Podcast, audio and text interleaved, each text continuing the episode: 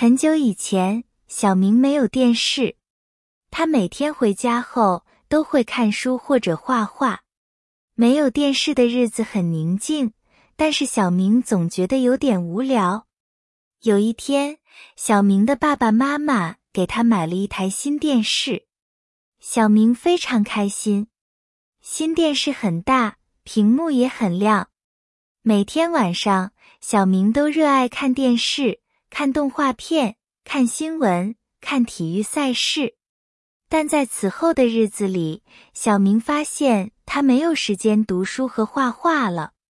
他开始思考：电视是好是坏呢？小明决定，他将把看电视的时间控制在每天一个小时以内。从那天开始，小明的生活更加丰富了。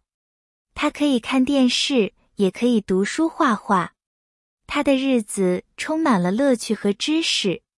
电视是一个工具，如何使用它取决于我们自己。小明学到了这个重要的教训，他过上了快乐的生活。